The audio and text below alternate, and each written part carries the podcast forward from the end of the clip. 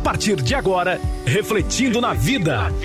Uma abordagem simples, te ajudando a refletir e se conhecer.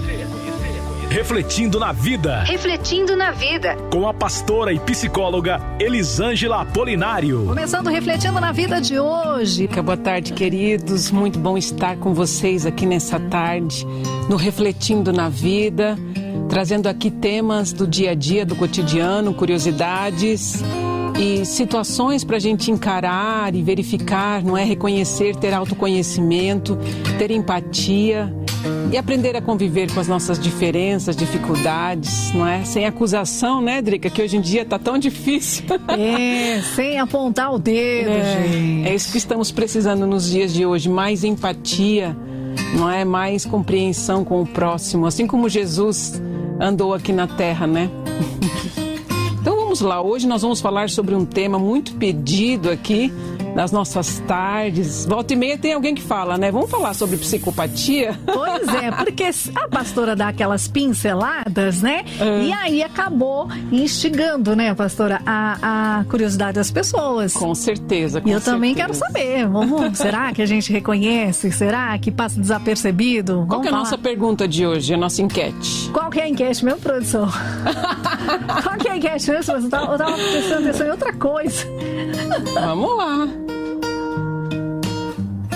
Hã?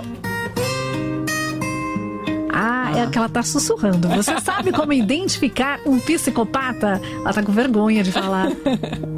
Nossa querida Flavinha aqui. Nossa produção abençoada de hoje. Obrigada, viu, Flavinha, por estar com a gente aqui. Vamos lá. A gente fala que uh, o sociopata ele é identificado né, pelo DSM-5, que são, são os nossos, os nossos uh, dicionários né, de psiquiatria. E, ele fala assim que o psicopata é aquela pessoa que tem um transtorno de personalidade antissocial. Por que se, se denomina antissocial? Porque ele é uma pessoa que ele não segue as regras, e ele não ele vai contra os princípios da sociedade. Então, assim, uma das características gerais, de modo geral, é aquela pessoa que ela tem a falta ou pouca empatia, a ausência de culpa e remorso diante das situações, no dia a dia da convivência, e ela tem uma certa frieza em relação ao outro, quando ela se relaciona, quando ela tem contato com as pessoas, e, e algumas vezes ela tem até um certo grau, né? A gente pode determinar que algumas pessoas desenvolvem um pouco mais, um pouco menos, e o objetivo dele no final, do psicopata, ele alcançar poder, status, né? Aquela questão da megalomania, da grandiosidade, de também alcançar diversão em muitos casos e até a perversão. Então, quanto maior o nível de, de, de é, desconexão com a sociedade, com o próprio afeto, maior é essa tal da frieza com o outro no relacionamento em si. A gente falou um pouco esses dias sobre o transtorno de personalidade narcisista. E a gente diferenciou na época, porque o transtorno da psicopatia antissocial, que é o psicopata, o transtorno de personalidade antissocial, que é o psicopata, ele tem uma das características da, do narcisismo, que seria essa questão da megalomania, de se, de se, achar o centro das atenções. Mas o narcisista ele é diferente do psicopata, porque o psicopata ele não tem é, é, essa sensação do sentir né? De se colocar no lugar do outro, da empatia. Então ele tem habilidade muitas vezes, né? Que ele vai desenvolvendo na maior cara de pau, sem muitas vezes a gente perceber. Por exemplo, psicopata é uma pessoa que se for colocada naquele teste lá do do, de, de, de, detecção de mentiras. Ah, Como que é o nome daquele tô teste? Tentando lembrar o nome agora. Detector de mentiras lá é. do FBI, né? Tem um, um, um, aparelho que você coloca assim uns eletrodos no coração para ver o batimento cardíaco, né? acho que a pressão arterial também, pra, porque quando a pessoa mente há, há essa identificação, né? O psicopata ele passa de boa porque ele consegue manipular porque ele não sente emoção, Caramba. né? Então assim é bem bem complicado esse tipo de de detecção de mentiras. então ele tem a habilidade de mentir, de trapacear, de roubar, manipular, agredir. E quando eles são pegos no dia a dia, ele demonstra pouco remorso. né, por ter causado muitas vezes dano a alguém, quando ele é pego, né, por exemplo, um, um cara que aprendeu a roubar uh, e furtar, assassinar, quando ele é pego e é perguntado, ele não demonstra sentimento. Né? As pessoas ficam até chocadas em função da falta de sentimento, de emoção no dia a dia, né? Tenso. Muito tenso. E assim, é, cerca de 1 a 4% da, da população desenvolve esse tipo de transtorno. Então é pouco, mas a gente ainda encontra no nosso dia a dia. E é um diagnóstico que ele é muito difícil dele ser é, concretizado, porque requer vários estudos, vários testes, porque ele se confunde. O psicopata ele mescla muito os sentimentos, ele, ele tem a habilidade de fingir, né, de teatralizar as coisas e e ocorre mais em homens, é mais desenvolvido em homens do que em mulheres. E ele já é percebido ao longo da infância, então algumas vezes durante o período da infância já se percebe alguns traços, já tem que tomar cuidado, não é?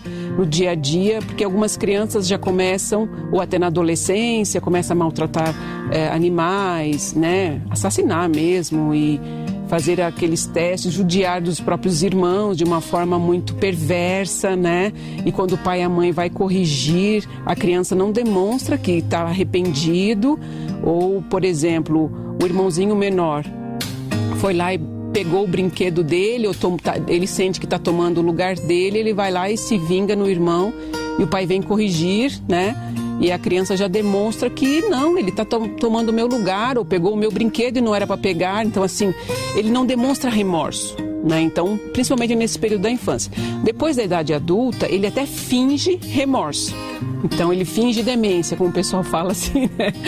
Mas na infância, principalmente na adolescência, é mais difícil ele fingir isso, né? Que criança é mais. não tem tanto esse aprendizado, porque ele aprende é, a, a expressar os sentimentos porque ele tem essa capacidade, Dri, que a gente falou semana passada, na te, na, na, no, no, programa que a gente falou sobre empatia, a gente falou sobre a mentalização, lembra? Sim. Que era a teoria da mente? Sim. E a gente mencionou isso, que o psicopata, ele consegue perceber as nossas emoções, ele não consegue sentir o mesmo que a gente sente, mas ele consegue olhar para a gente e ver quando a gente está triste, quando a gente está mais suscetível, mais fragilizado, quando a gente está sentindo alguma dor. E aí, muitas vezes, ele manipula e se aproveita, se aproveita. dessas situações. Não é? Então, assim, é, é, é bem interessante, porque são pessoas muito gentis, pessoas dóceis no início, né? São pessoas que conquistam facilmente o outro é, num relacionamento, a mulher, quando ele chega, parece que é um príncipe encantado, aquela pessoa que veio para preencher todas as necessidades.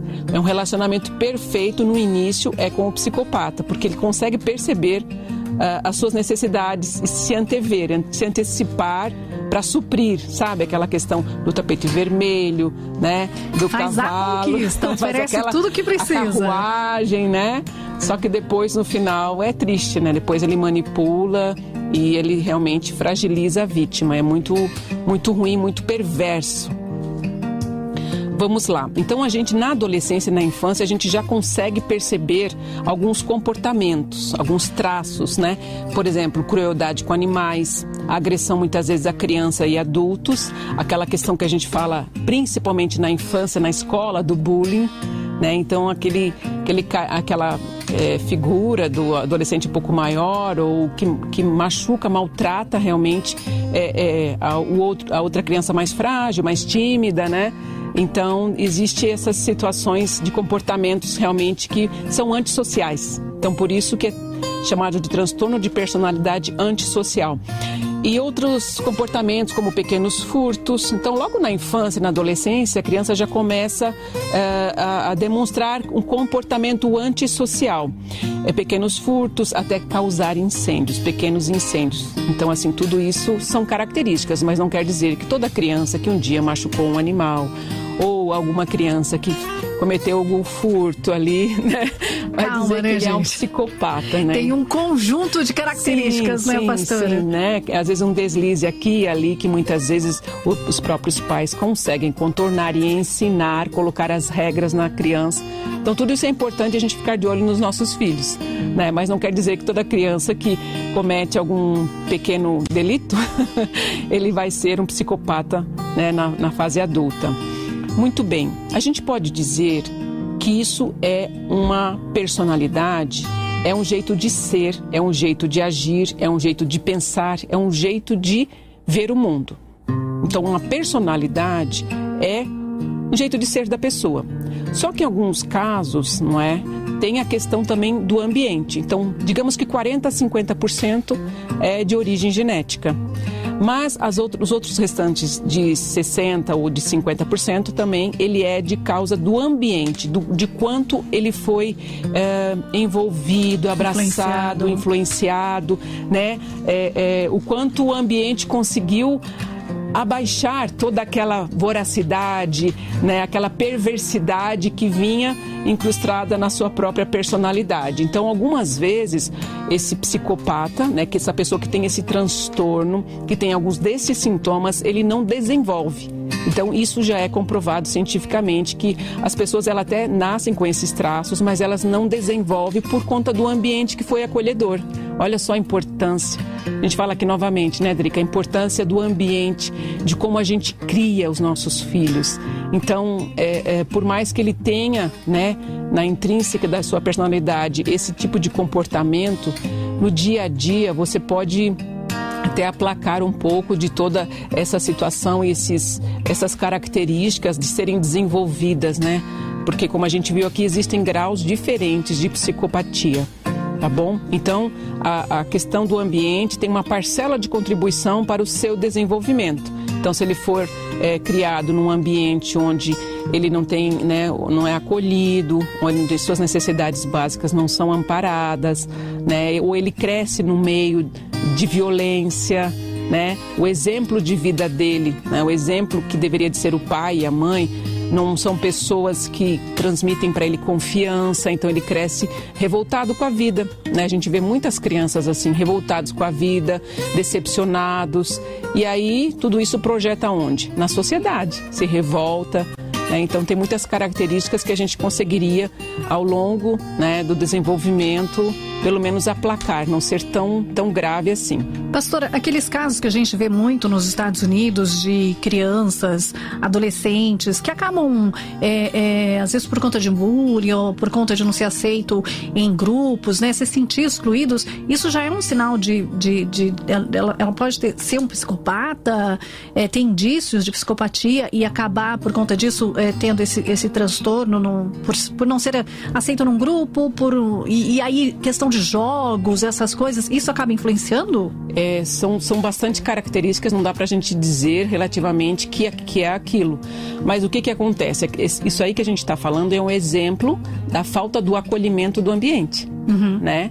Então não dá para dizer qual é a característica genética que ele trouxe, mas o ambiente não supriu, não foi suficiente para é, é, amparar né, as suas necessidades. Por exemplo, o pai que não acompanhou o filho na escola, uhum. que o filho sofria bullying, o pai nem sabia, ou falava assim, não, você tem que enfrentar, você tem que ser homem, né? E como que uma criança que apanha de três, quatro marmanjos, né?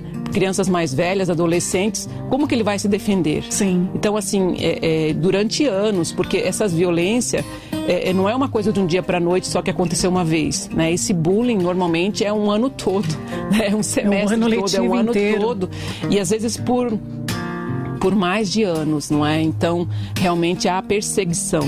A gente pode dizer que existe a perversão daquele que comete. Então, quem comete o bullying, né, tem traços, porque a pessoa que está cometendo o bullying está gostando de judiar da criança, não é assim? Então, esse sim tem traços, né? A gente não vai dizer que ele é um psicopata, mas ele tem traços, traços perversos. perversos. Né? Então, existe essa diferença. Agora, por conta da fragilidade emocional, por conta de não ser amparado, não é? Então, ele se revolta com o mundo. Então, é muito interessante, porque as crianças, aonde que elas vão jogar a fúria dela, né? Se revoltam com o mundo, compram armas ou, e se, se planejam para onde que elas vão?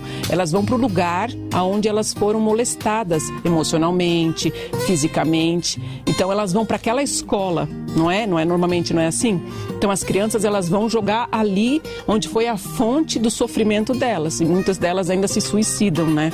Então isso que é triste, que é triste em função da criança não ter mais perspectiva do adolescente, não ter mais perspectiva de vida. Aí eu te pergunto, aonde estavam esses pais? né? Eu acho que assim, a escola é culpada? É sim, mas principalmente aonde estavam esses pais que não viram, que não acolheram as necessidades.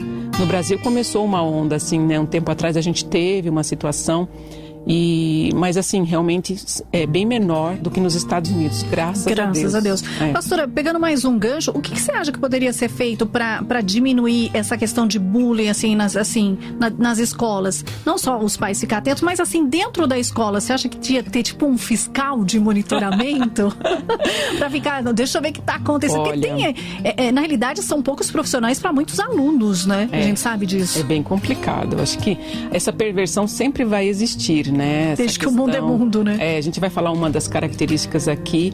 E uma das características é essa dele se sentir superior ou melhor, ou né, ter o seu ego, o ego muito inflado, né? Que a gente fala dessa forma. Mas é, é, eu acho que falta, falta acompanhamento na escola, né? Porque a gente sabe que não é só na escola, que tem o bullying fora da escola. Sim, com né? certeza. Eu já vi briga na minha época de escola, você vê eu sou, eu sou novinha, né, gente? Então tá bom.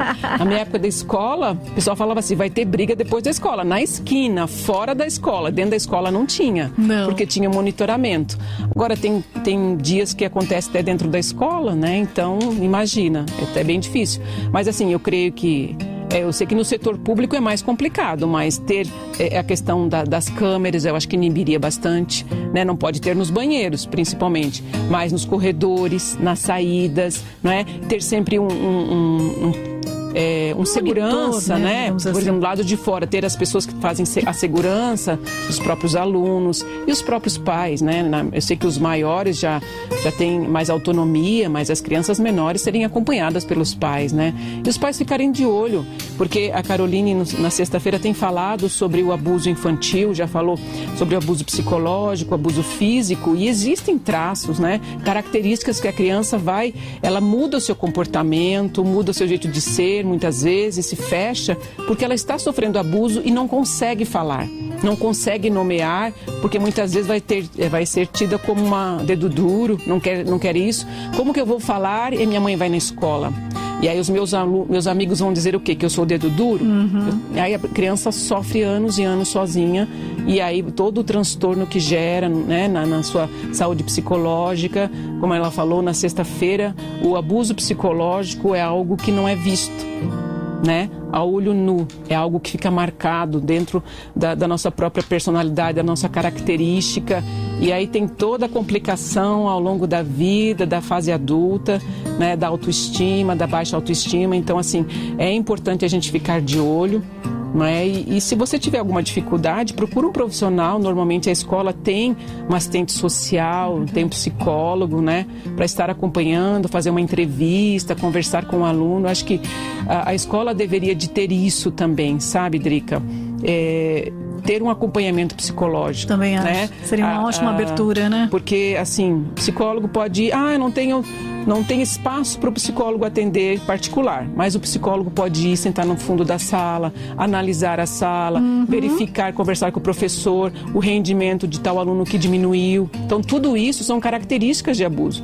Né? Então, ela pode perceber um aluno mais quietinho, é, o, o baixo desenvolvimento escolar. Então, chamar os pais para conversar, tudo isso ajudaria muito as nossas muito. crianças. Ia, ia prevenir muita coisa que a gente vê muito, por aí, né? Muito, muito, muito. Com certeza. Pastora, fazendo uma colocação da Lidiane que está com a gente, ela diz o seguinte: acho que aquele filme, O Coringa, se trata de um psicopata que nasceu com a tendência genética e aflorou com os desafetos do ambiente. Sim. Interessante colocação. Sim, é bem interessante, bem interessante.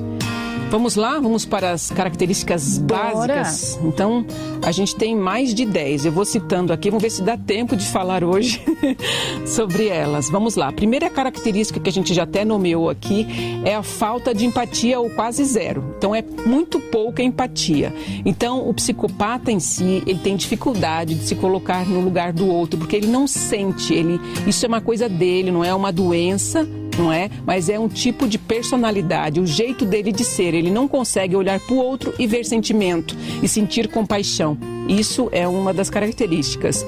A outra questão é aquela questão da mentalização ou teoria da mente, onde ele faz a leitura da gente. Ele olha para você e sabe se você está triste, está feliz, se você está aflito, está angustiado, se você está mais né, suscetível às investidas dele. Né? Então, tudo isso faz parte é, do, do, do, comportamento, das características do, do psicopata. Ele consegue perceber o que a pessoa está sentindo, mas não consegue se conectar a ela. Então, essa é a mentalização. A empatia, ele não sente mas ele tem a questão da teoria da mente, que é a mentalização, que é a leitura, né? Olha para você, o seu comportamento, o seu jeito de sentar, e ele sabe aquilo que você precisa, né? Ele não sabe, ele não sente, mas sabe, ele consegue ler, né? Nas entrelinhas aquilo que você está precisando. Então, ele tem essa dificuldade de sentir a emoção do outro, mas ele consegue fazer a leitura do que você, do que você está precisando. E a terceira característica é a questão dele fingir os sentimentos. Então, ao longo da existência dele, ele vai convivendo em sociedade e ele vai aprendendo a demonstrar os sentimentos. Então, ele teatraliza, né? Ele faz uma cena ali de teatro que está triste, né? Ele finge compaixão, solidariedade para se encaixar em situações sociais, para ele ser aceito. Né? Ele vê um grupo, ele analisa o grupo ele faz aquela leitura, a mentalização do grupo, ele vai lá e tenta fingir, né? Assume aquele papel para ser encaixado naque, na, naquele grupo que ele quer tirar vantagem, que ele quer se dar bem, que ele quer status, né? Então, sempre com o objetivo mal, de, de, de, se mani, de manipular as pessoas, de adquirir status, de, de aquela questão da megalomania, de se sentir alguém importante. Então, essa é a característica dele de fingir os sentimentos. E a outra questão é a manipulação. Né? Então, se ele consegue fazer a leitura do que você precisa, se ele, se ele consegue teatralizar, né? fingir os sentimentos, então ele finge que está triste, que está arrependido e manipula as situações. Olha só. Então, usa sentimentos né, dos outros em benefício próprio. Então, ele vê que você tem compaixão, ele vê que você, que você é, é, caiu na dele. Então, ele usa aquela situação, manipula para para adquirir coisas de você, é, essa questão de manipular. É, ele sabe como fazer o outro acreditar nele né? É, aquela questão daquela pessoa que faz o, o golpe da loteria, do bilhete. Lembra? Já, já viu falar nisso? Pessoa que chega para um outro e fala assim: Olha, eu tenho esse bilhete premiado aqui. Antigamente se ouvia muito, né? Ah. Tenho esse bilhete da loteria premiado aqui, eu vou te vender por 100 reais ou por mil reais. Você não quer ir lá? Eu não tenho tempo. Eu tenho que viajar e não tenho tempo de sacar esse bilhete. Entendeu? Então ele manipula, faz um teatro e muitas pessoas já caíram nessa história do bilhete premiado. Aí quando chega lá pra ver, coisas, premiado né? coisa nenhuma, premiado foi você. É, você foi premiado. então, assim, é, é, aquelas outras histórias, né? Ah, porque eu tô. É, é eu, eu, tenho que ir para não sei aonde. É, é, não vou dizer que todo mundo é psicopata, mas é um dos comportamentos, né? eu preciso de dinheiro para viajar, para ver minha mãe que está no hospital. Aí depois você passa outro dia na esquina e ele continua lá. Tem não que pegar completa o... nunca, nunca essa passagem. Nunca completa a passagem. Já encontrei algumas pessoas assim. Então, é uma das características, não vou dizer que ela seja isso, mas é uma pessoa que ela usa da, da compaixão do outro. Então, ela usou esse seu sentimento de se compadecer do outro, né, que no caso foi dele, em função desse fingimento dele. Então, assim, desse teatro que ele fez, ele usou enganou você. E ainda depois fala assim: olha, nossa, que idiota ainda tirei vantagem dele. Então, o psicopata, ele pensa dessa forma, que tudo que ele faz, ele tira vantagem, tá bom? Vamos lá. E outra coisa, ele não sente remorso em função disso. Ele não se arrepende. Ele pode fingir que se arrepende, né? Se ele for pego. A outra é, questão, a quinta característica é irresponsabilidade. Então ele não tem responsabilidade, ele é impulsivo. Tudo isso é como estilo de vida. Ele jamais admite os seus equívocos, os seus erros, né? Ele facilmente, quando ele é acusado, ele reverte a situação e muitas vezes ele fala para o acusador, ele finge alguma coisa, ele manipula de uma forma que o próprio acusador sente remorso e se sente culpado por aquela queixa. Você fez isso, isso, isso. Não, mas eu fiz assim, assim, assim. Ou eu não fiz, não fui eu, foi tal outra pessoa. E aí o acusador que está acusando ele se sente com remorso, sabe? Então ele nunca assume os seus equívocos. Ele é irresponsável, ele age. Então isso é uma das características do antissocial, né? Dele não ser responsável pela, pelo outro, pela sociedade, por ele não ter empatia. Ele não se comove com essas atitudes negativas, com essas atitudes ilegais, né? De alguma forma. Mas é, é bem interessante é, ele sempre, muitas vezes, ele até coloca o outro como culpado. Ele, ele reverte a situação toda. Olha que interessante, Drica. A Drica tá de queixo caído aqui. Eu fico passada com esses temas, com as revelações que a pastora traz. A outra característica é a característica do narcisismo. A gente já falou sobre a, a, a, essa personalidade também do narcisista, é, mas do narcisismo ele traz a, autoimagem inflada, né? É muito positiva, ele se sente o cara, ele se acha muito melhor que você, que o outro, qualquer pessoa do universo. Então ele sempre vai estar certo tudo que ele fala está 100% certo, não admite ser contrariado, né? A gente fala de uma superestima até de certa forma, porque a autoestima dele é muito exacerbada, se sente o cara e, do narcisismo ele tem esse negócio de se sentir né, bem inflado o seu ego. Sempre se vê melhor que os outros, mais inteligente, mais bonito, mais poderoso e crê que o mundo gira em torno de si. Isso para ele é uma verdade. Mas ele acredita nisso ele acredita. ou ele eu ia ele falar, acredita. ele tá fazendo teatro também. Não, isso ele acredita. Ele acredita que ele é o melhor em tudo, que ele é o sol das pessoas, né? Então ele está no centro e, e, os outros dependem dele sempre. Ele adora ter esse poder de manipular, de estar no centro, né? Então tudo que ele faz pode ser um teatro até para ele ter essa vantagem de né, dessa questão do ego inflado, dos outros elogiarem ele, de ele se destacar, essa questão da megalomania, do poder, né, de tirar vantagem em tudo, né? Você vê, olha, ele tirou dinheiro de você. Né? Então ele te enganou, fez um teatro, você se compadeceu dele, você deu dinheiro para ele, quem, e quem venceu na cabeça dele? Foi ele. Então ele é o centro da atenção, né? Então essa questão de ter uma superestima que a gente fala.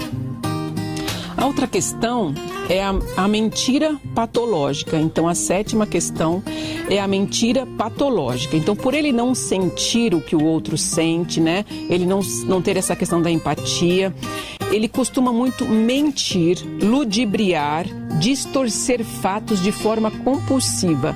Então, para ele manter este status, é, é, essa questão do controle do poder sobre as pessoas, né, de sempre, sempre estar por cima, ele manipula, ele mente né, de uma forma doentia. E algumas vezes ele até acredita naquela mentira. Ele fala tão firme, tão forte, de uma forma, como a gente falou do, do detector de mentiras, né? É o polígrafo, gente, o Rufus fala ai, pra gente. Obrigada, Rufus. Fugiu o nome na, na hora, mas a gente sa saiu bem, né? O polígrafo. Então, o polígrafo lá, gente, ele tá contando uma mentira no polígrafo que todo mundo tá acreditando porque os índices dele cardíaco, todos os, né, os eletrodos, tá tudo ok. Ele tá passando no polígrafo, impossível ser mentira, né? Então assim, é uma mentira patológica. Ele acredita no que ele tá falando muitas vezes. Ele sabe que tá ludibriando, mas ele acredita que aquilo, é, sabe? A pessoa tem, tem um ditado que fala assim, ó, que uma mentira dita de várias, ve várias vezes, várias formas, de diversas vezes, uma mentira dita, uma mentira dita de diversas vezes, ela vira verdade. Né? Então, por isso que é importante a gente saber no nosso dia a dia quais são os nossos valores, os nossos princípios, no que, que a gente defende, o que, que a gente acredita, porque cada dia que passa está mais difícil sobreviver neste mundo, né? Com certeza. Pastor, antes da gente ir para o intervalo, é, o Alexandre Salgueira, ele fez um, uma colocação junto com uma pergunta, né? Ele diz assim, e no caso, quando uma pessoa, ele deu um exemplo, né? Uhum. E no caso, quando uma pessoa reage a um assalto, por exemplo, e o ladrão venha a falecer. E se essa pessoa que reagiu ao, ao assalto não se arrependeu, como classificar essa pessoa? Ai, ai, não posso falar assim, né? Ou como eu vou classificar, né? Então, assim, é, tem várias, várias coisas para a gente pensar, não é uma, um diagnóstico, né? Já falei que esse tipo de diagnóstico leva muito tempo, às vezes leva anos. Né? Não dá para dizer que a pessoa é psicopata porque não sentiu. O que, que acontece? Quando você está sendo assaltado, né? Esses dias até eu ouvi dizer que tem um projeto de lei que se você for roubado o seu celular na rua, não vai ser, a pessoa não vai ser presa pessoa que roubou. Então quer dizer que você. Olha, olha Alexandre, tá vem comigo com os meus botões. Vamos tá lá. Incentivando você trabalhou, você ainda às vezes está pagando o celular, o cara leva, toma da sua mão o furto, né? Toma da sua mão o celular, sai correndo de bicicleta. Você pega o cara, consegue de alguma forma por câmera, sabe quem foi, o cara não vai ser preso. Isso é um projeto de lei. Então, assim, realmente a gente vai ficando insensível não é? A palavra é essa, vai te desensibilizando diante das situações, você vai ficando com raiva. Gente, nós somos seres humanos, isso é super normal. Mas o que, que acontece? A gente precisa verificar se ao longo do tempo essa pessoa vai, né? Que ele está falando da pessoa que acabou reagindo ao assalto, se, se isso vai mexer com ela, né? É, e provavelmente ela precisa passar por um psicólogo, fazer esse tratamento aí, que não é fácil. Se reagir, o, o, o ladrão ser, é, vir a falecer, morrer, né? E aí, como que fica a consciência? É claro que no primeiro momento existe essa questão, não, realmente ele mereceu. Acho eu... que existe um, num primeiro momento é, um alívio, né? Sim, ó, ele mereceu, tipo, melhor ele do que eu, é, né? Você fala agora, antes ele do que eu. Antes ele do que eu, mas assim, é uma vida. Né? Então, tem várias coisas para a gente pensar aí. Não dá para a gente lacrar, dizer que é um psicopata, não. Tem bastante coisas para a gente tratar. Tem a questão do luto, da negação, né? De tudo, tudo que a gente tem que falar. A gente está com o Rufo sempre participando com a gente. Ele diz o seguinte: Uma vez eu li que psicopatas têm referências por gosto amargo, como café sem açúcar, chocolate amargo. Eu até Ih, pensei que eu fosse então, psicopata. Também, eu também sou, então. Graças a Deus, essas tem nada a ver, essas não. características, senão não, a gente tá lascado, não. né? Não, te, teve uma teoria, uma época que era o formato da cabeça, a gente, isso é absurdo. Né? Tem aqui também a Margarete Barbásia. Ela. Eu sei que a pastora já falou disso, mas vamos dar uma pincelada bem rapidinho. Ela falou assim: existe relação entre o psicopata e o transtorno de borderline? Só lembrando, Margarete, que a gente tem esse programa no YouTube, mas a pastora vai dar uma pincelada. Ah, sim. Então, na verdade, é o contrário, não é? O borderline ele é um transtorno que ele não tem uma identidade completa. Então é uma pessoa que ela não se sente inteira e ela se, se, integra, ela se sente inteira com o outro. Então ela precisa do outro para se completar. O, o, narcis, o, o, narcisismo do próprio psicopata muitas vezes Você atrai, né? Um, se, se, é, se, existe um relacionamento entre os dois, o borderline muitas vezes se submete a esse tipo de relacionamento para preencher, né? Essa questão do ego inflado, essa questão da megalomania, de obedecer é, muitas vezes o, o próprio psicopata, mas por conta dele não querer ficar sozinho, o borderline não querer ficar sozinho, é, é, e essa questão de, de, de, se preencher no outro. Mas assim, realmente são, são duas personalidades bem diferentes uma da outra. E ela, ela comentou aqui também, pastora Margarete, que o pastor Fabrício, ele fala no Teológica Vida sobre o psicopata, né? Ele diz que o psicopata não tem emoções, mas tem sentimento. Algumas correntes falam que sim, né? Então a gente pode, não dá para dizer se sente ou se não sente especificamente, mas é, essas questões das emoções a gente sabe que existem alguns graus, né? É, pode ser desenvolvido um pouquinho na infância, porque como a gente falou existem é, é os níveis diferentes, então pode ser que tem traços leves né, da psicopatia, então a pessoa pode ter um sentimentozinho lá. Mas é, é questão do, do, da criação, do ambiente, tudo isso vai é, repercutir na fase adulta e concretizar todo esse transtorno de personalidade. É bem. Gente, isso requer um estudo né, da pessoa propriamente dita, de anos e anos, é, de um psiquiatra, de um médico que vai fazer testes.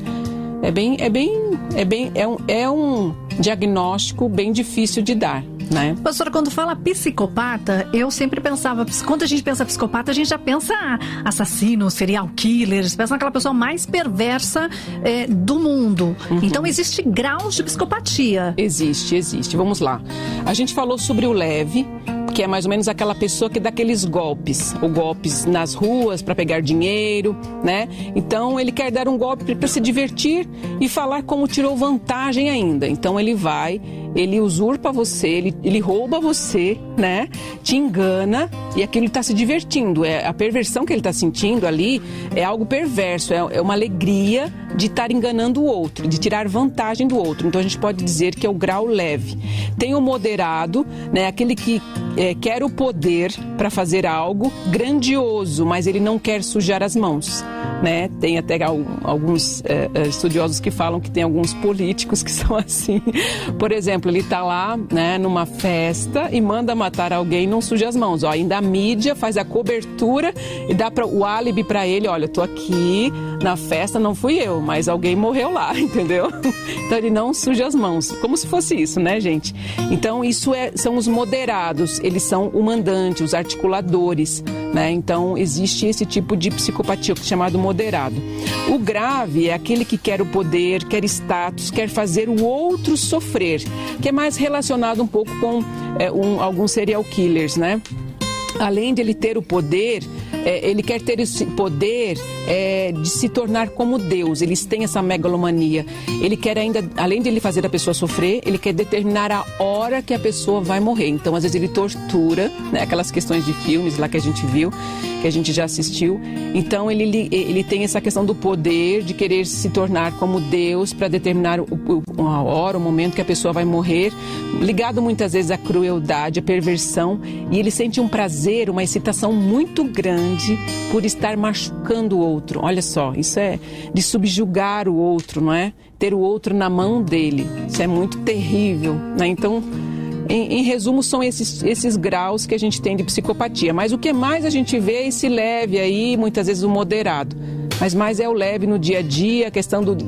Essa questão de a gente falar assim do jeitinho, de, de tirar vantagem em tudo, é bem um pouquinho de perversão, né? Não vou dizer que todo mundo é psicopata, mas a gente tem essa, essas questões que a gente tem que estar observando no dia a dia, né? Boa, a gente está com o João de São José dos Campos e ele diz o seguinte: sou estudante de psicologia e estudei recentemente sobre esse transtorno.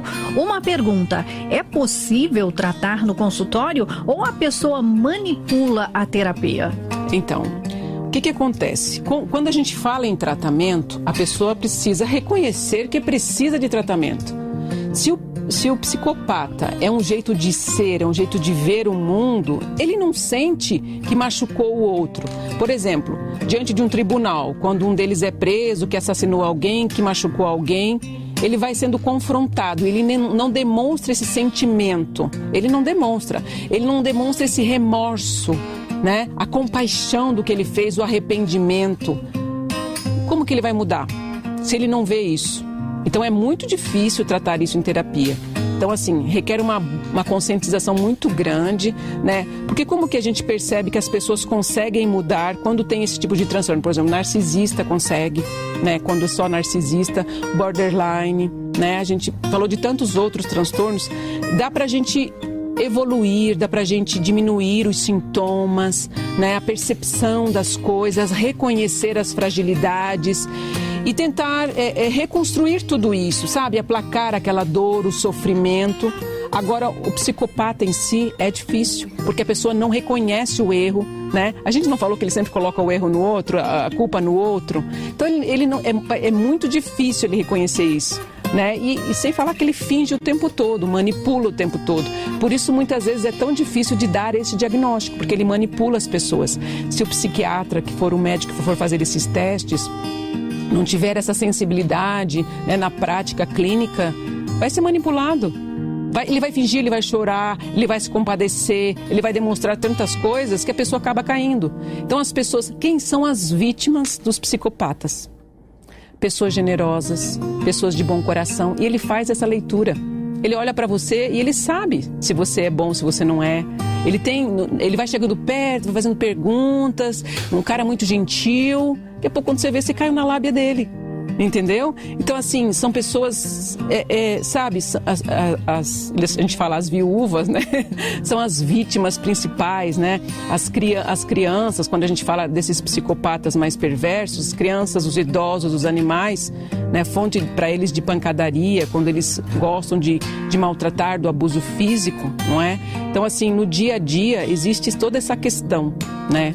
Da, da questão dos graus que a gente falou aqui, do jeito de, de, de que foi desenvolvido na infância, do contato que ele teve com a violência. É? Então, gente, vamos cuidar das nossas crianças. A Margarete levantou um caso aqui, na realidade ela, ela lembrou, né? E eu também gostaria de saber. Ela colocou, e o caso da Suzane? Eu não vou falar o sobrenome que eu nunca consegui, é Richthofen. Richthofen. e o caso da Suzane? Ela é considerada uma psicopata? Alguns falam que sim e outros falam que não. É, então, é, é, eu já vi pesquisa, já vi é, é, reportagem de, de pessoas falarem que ela é e outros que não. Então, eu, eu não estudei o caso a fundo para falar, olha, eu, eu entrevistei ela, eu sei esses traços, então eu também não tenho essa habilidade para falar que realmente é. Uhum. Mas existem pessoas que falam que sim e outras que não. Né? Que ela manipulou, manipulou, né? Então e logo, logo, essa daí vai estar tá fazendo faculdade, viu, gente? É. Não lembro do que, mas eu sei que ela passou. Passou. Ó, tem também aqui a Débora de Arujá. Eu acho que a pastora já falou, mas vamos repetir aqui. Desde adolescente, eu gosto de séries que têm psicopatas, que tenho muito medo, como Dexter ou de investigação. Como identificar na minha vida se eu convivo com um psicopata? É, verificar essas características, né? Você não vai dizer para a pessoa você é psicopata, porque, como a gente falou aqui, requer anos de, né, de, de, de supervisão, de uma pessoa estar tá acompanhando, mesmo porque o próprio psicopata ele manipula também, né? Ele finge, teatraliza as situações, não é? Então, a gente já falou aqui, ó, vamos lá, vamos rever aqui.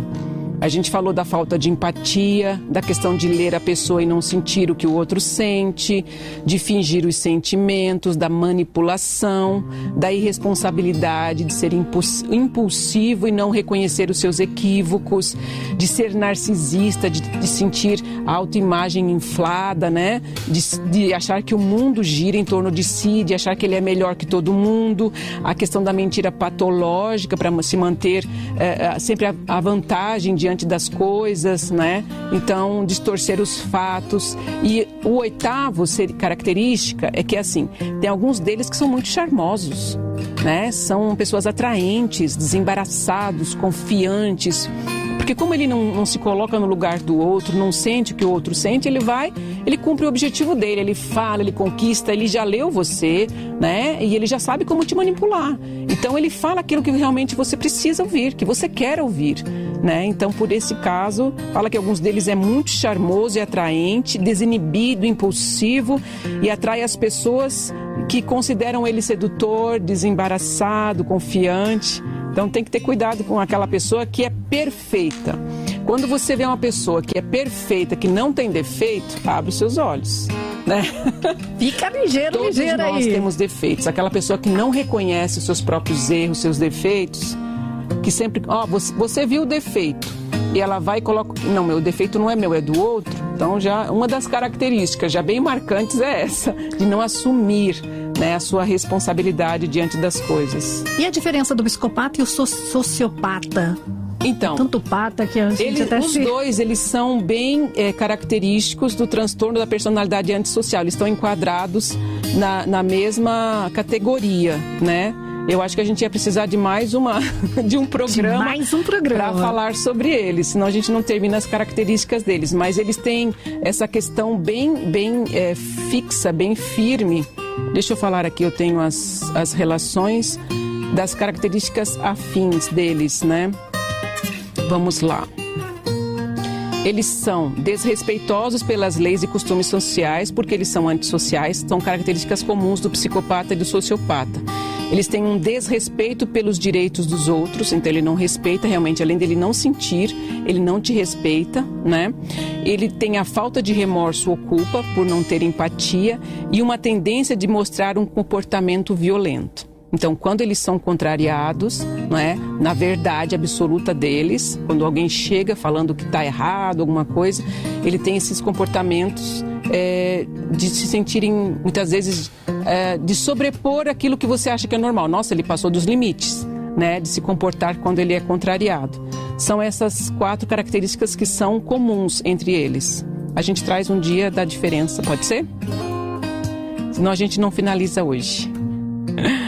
Vamos lá, eu trouxe aqui, a gente vai falar também sobre a ausência do remorso. Então, como ele não sente o sentimento, ele não é afetado pelo outro. A gente fala dessa forma. Então, o afeto, o carinho, o amor, ele não sente. Então, num relacionamento, é, ele só está com, se relacionando. Alguns, eles com, é, é, é, formam família, têm filhos, mas em função do status social, para manter uma aparência, para eles conseguirem muitas vezes um destaque na sociedade. Então, eles casam normalmente com uma pessoa bonita, que, se sente, que ele se sente atraído, de certa forma, mas não existe um amor né? Não existe algo que seja é, genuíno, porque ele não sente o afeto em si.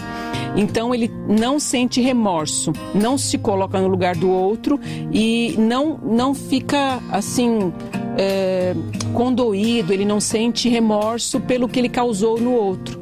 Então, esse também é uma das características dele, a ausência de remorso. Por exemplo, chutou um cachorro, machucou um cachorro ou algum outro bichinho, ele não sente sabe? Ai, tadinho, né? Então, chutou é como se fosse um objeto, né? Que não tivesse vida, inanimado. Bem, bem difícil.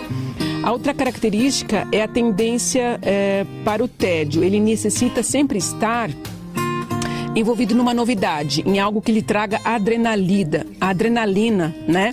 Para não deixá-lo entediado na rotina do dia a dia. Então ele tem essa questão da busca por adrenalina, né? Então quando a gente vê aquelas histórias do serial killer, eles sempre estão muitas vezes é, é, sofrendo, é, passando por um momento de perigo, por situação. Então aquilo deixa eles excitados, né? De alguma forma e, e, e aquilo traz para eles prazer de estar passando por aquela situação, a questão da adrenalina, né? Então a gente tem várias formas de, de, de, de passar por isso. Então ele não gosta de ficar em casa, sempre está envolvido num projeto. Por exemplo, a gente falou do, do grave, né? Mas sempre está envolvido num projeto de busca, de, de, de, que lhe traga desafio, né? Não vou dizer que todo mundo que gosta de desafio é que tem tendência a ser sociopata, gente, pelo amor de Deus, né? Mas no montante de todas essas características, se tiver uma somatória, então é importante a gente ficar de olho, né? Dessas, esses tipos de características, tá bom? E eles têm a tendência ao abuso e à perversão. Então, principalmente sobre os mais frágeis. A gente falou dos animais, dos empregados e das crianças e dos idosos. Então, ele quando está sozinho com esse tipo de pessoa, né, e animais, ele impõe muitas vezes a sua autoridade, né, faz, uh, comete abuso físico, abuso emocional, né, então em vários graus. Então, essa é uma das características. Ele tem a tendência ao abuso e à perversão. Ele sente prazer em subjugar o outro, em subjugar as crianças, né? É, é, são as suas principais vítimas, os idosos, as crianças, os, em, os empregados, muitas vezes, e os animais. Então a gente percebe aí que é uma característica bem marcante. A, a, outra característica é uma busca obsessiva por poder e controle. Então, assim, aquela questão da megalomania, de não sentir o que o outro sente, ele quer sempre estar em destaque, né? Aquela questão do narcisista, eu sou o sol, eu me sinto mais poderoso, eu sou o melhor de todos. E é essa questão da obsessão. Ele tem obsessão, então ele faz de tudo, ele pisa no outro, né? Aquela questão da empresa, né? Vamos falar para a empresa. Então ele pisa nas pessoas para ele subir de cargo. Né? Não importa se ele vai fazer mal para o outro, se o outro vai ser despedido, ele trama as coisas, falsifica, né? Para ele se dar bem. Então, assim, é uma das características dele. Ele tem essa busca obsessiva por poder e controle. Deseja que tudo tenha que ser feito do seu jeito. Então, quando alguma coisa sai fora do que, aquele, do que ele planejou, projetou, então, assim, ele, fica, ele vai ser contrariado e aí ele entra com violência, como a gente falou aqui, né? Ele usa de violência, de abuso e, e ele tem uma reação é, que extrapola a normalidade quando ele vai, quando ele é contrariado. Então, é, essa questão da violência que a gente falou aqui é uma característica bem, bem firme. Então, ele planejou, ele se organizou de alguma forma e alguém vem lá e contraria ou faz de algum jeito que não foi o que ele planejou. Então, essa questão né, é, de controlar as pessoas em seu torno pela força ou, manipula ou manipulação como uma obsessão. Fica na cabeça, tem que ser assim, tem que ser assim. Quando é contrariado, explode. Tá bom? Uma coisa também, assim, é, dentro desses quadros, eles podem evoluir. Então, de um, de um é, leve pode se tornar moderado, de moderado pode se tornar grave. Então, dependendo do que aconteça na vida da pessoa, né, muitas vezes tem pessoas que têm gatilhos de perda, né? Então, vai despertando esses tipos de comportamento. Então, assim, às vezes não desenvolveu na infância, mas desenvolve na adolescência, né? Então, em função daquilo que aconteceu no ambiente, nas circunstâncias, da capacidade que ele teve, do apoio que ele teve de lidar com as situações, a pessoa pode agravar, sim. Tá? Mas nunca evoluir, nunca um grave vai tornar moderado e vai se tornar leve. tá bom? Isso é a lei, né? É, e assim, algumas vezes, Drica, com o passar do tempo, assim como a gente mesmo, a gente vai perdendo as nossas habilidades, as nossas forças com a idade, né? Sim. Em algumas vezes eles vão diminuindo o grau de perversidade, mas isso não é uma involução. Né? Por exemplo, se essa questão de ser grave, né? o nível dele de ser grave, ele pode diminuir, por exemplo, o número de, de investidas, o número de, de, de, de, situações perversas, mas ele não vai é, evoluir para o estado moderado. Tá bom? Muito bem psicopata ele floresce verificando onde pode tirar vantagem e obter destaque e controle. Então é um transtorno, esse transtorno de personalidade é um jeito de ser, de interpretar o mundo e como ele age no mundo. Vamos lá. Ele gosta Vamos falar sobre a cura? A gente tem pouco tempo, né, Drica? Vamos. A gente, gente, será que tem cura para isso? Eu acho que não. Ah, é bem difícil, né?